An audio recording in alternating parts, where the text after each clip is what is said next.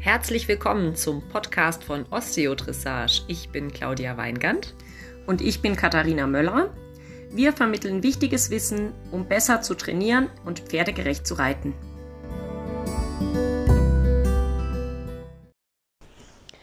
Ich bin gerade mit meinem dreijährigen Lusitano Wallach Prometheo bei uns auf der Anlage in der Rundhalle unterwegs und schlage ein bisschen Zeit tot und möchte die Gelegenheit nutzen, in der Zeit für euch einen Podcast aufzunehmen, in dem ich euch erzählen werde, was so ein dreijähriges Pferd überhaupt an Arbeit in Anführungsstrichen machen darf, kann und sollte und warum es wie immer im Pferdetraining nicht nur entscheidend ist, wann und was man macht, sondern vor allem, wie das gemacht wird. Und zwar bin ich jetzt ja, wie gesagt, in der Rundhalle. Ihr hört ihn atmen vielleicht auf der Aufnahme. Und ähm, verbringe hier einfach ein bisschen Zeit mit ihm. Er ist zum ersten Mal in der Rundhalle. Das heißt, diese Einheit zählt unter die Gewöhnung. Gewöhnung ist das, der Fachbegriff in der Reitlehre.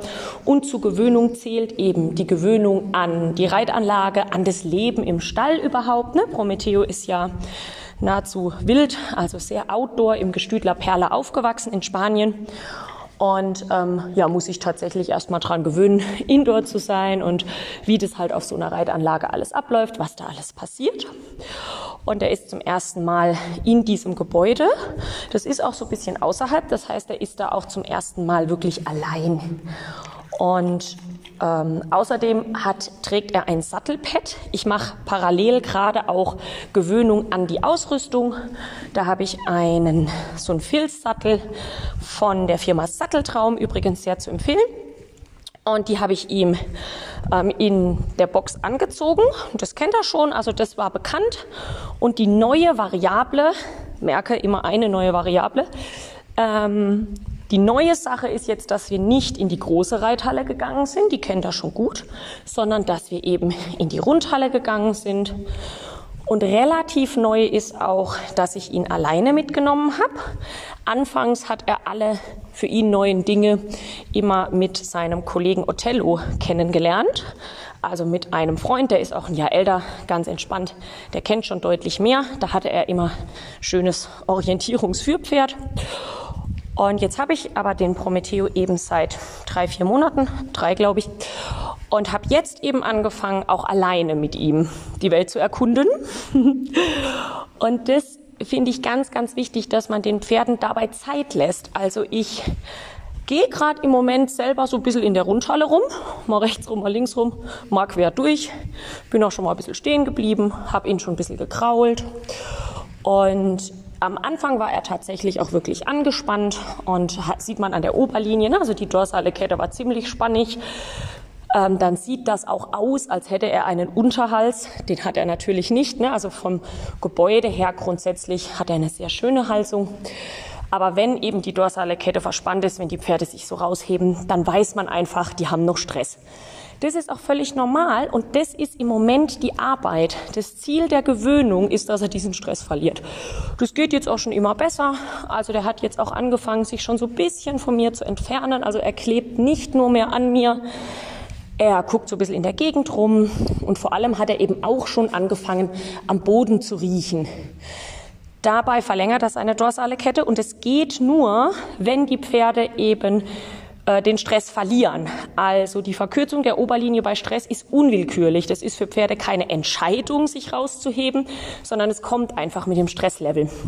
Und wenn er jetzt hier rumspaziert und anfängt am Boden zu riechen, ich hoffe, dass er vielleicht auch noch anfängt an den Wänden ähm, zu riechen und eben Erkundungsverhalten zu zeigen, dann wissen wir, diese Gewöhnungsgeschichte läuft. Und in der Zeit mache ich einfach tatsächlich gar nichts. Also ich bin anwesend, ich spreche so ein bisschen mit ihm oder jetzt spreche ich eben mit euch. Ähm, ich habe ihn auch schon gekrault. Das mag er ganz arg. Also das ist für ihn definitiv so ein Wohlfühlding. Ähm, in seinem Fall tatsächlich, wenn man ihn den Hintern kratzt. Das heißt, ich packe jetzt diese Dieses Entspannungsgefühl, das bringt das Pferd ja in den Parasympathikus, wenn es dieses Kratzen, Kraulen, Massieren, alles das, wenn das Pferd es eben genießen kann, schaltet es dabei in den Parasympathikus, in den Teil des vegetativen Nervensystems, der eben mit der Entspannung assoziiert ist.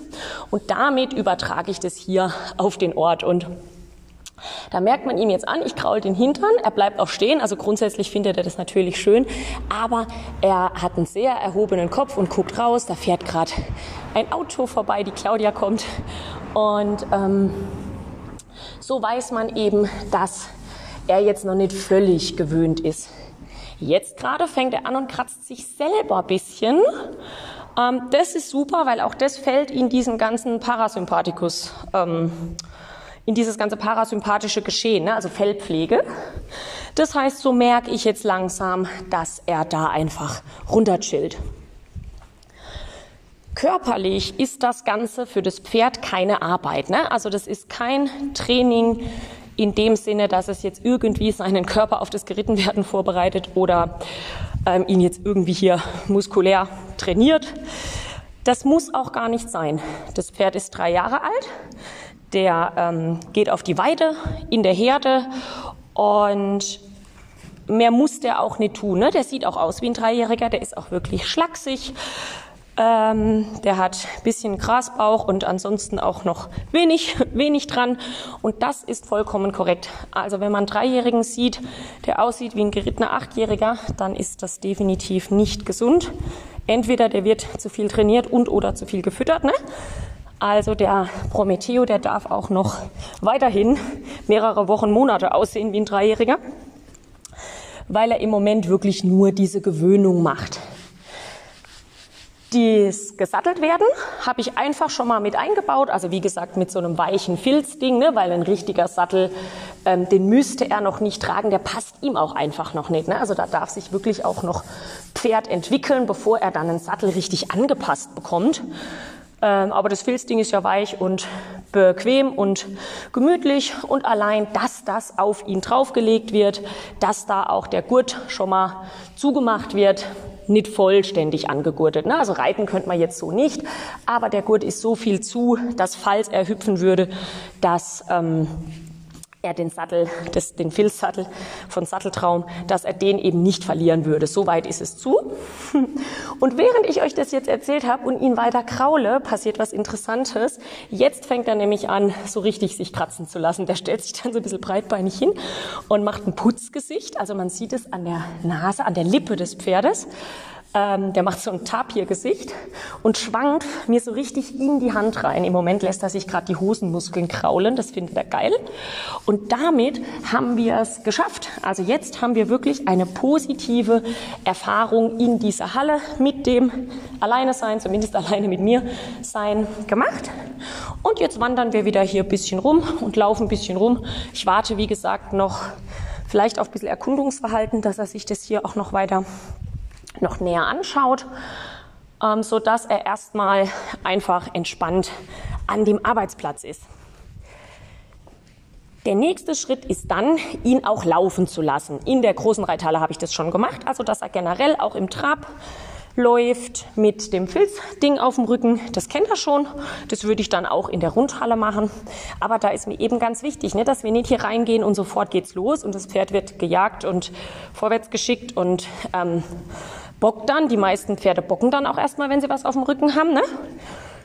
Ähm, das versuche ich zumindest im Moment, jetzt wo der erst drei Jahre alt ist, versuche ich das gar nicht gar nicht auszulösen irgendwie. Ne? Also ich gestalte die Geschichte so entspannt, dass er möglichst einfach nur so ein bisschen damit rumläuft, vielleicht nachher auch ein bisschen damit rumtrabt. Und das körperliche Training, also wirklich der Aspekt, wo wir dann sagen, wir wollen das Pferd auch körperlich auftrainieren. Er schnaubt, habt ihr es gehört?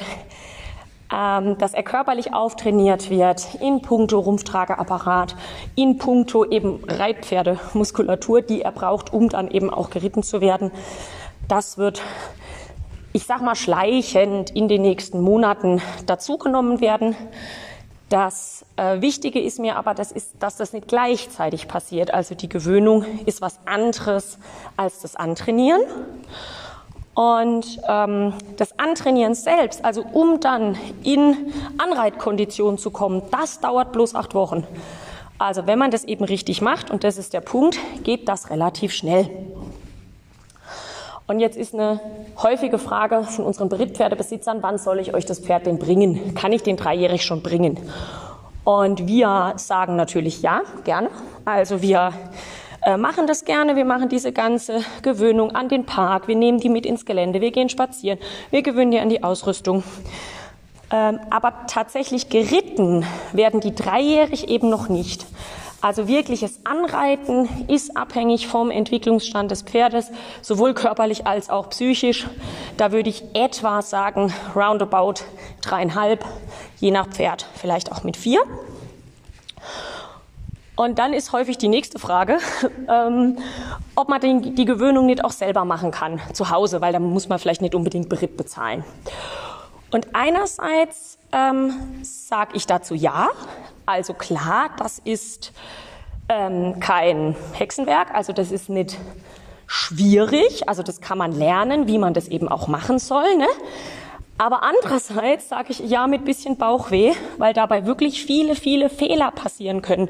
Also auch wenn das nur Spielchen ist, ne, das sieht ja aus, als würde ich nicht arbeiten. Ich meine, ich rede mit euch und latsch hier rum.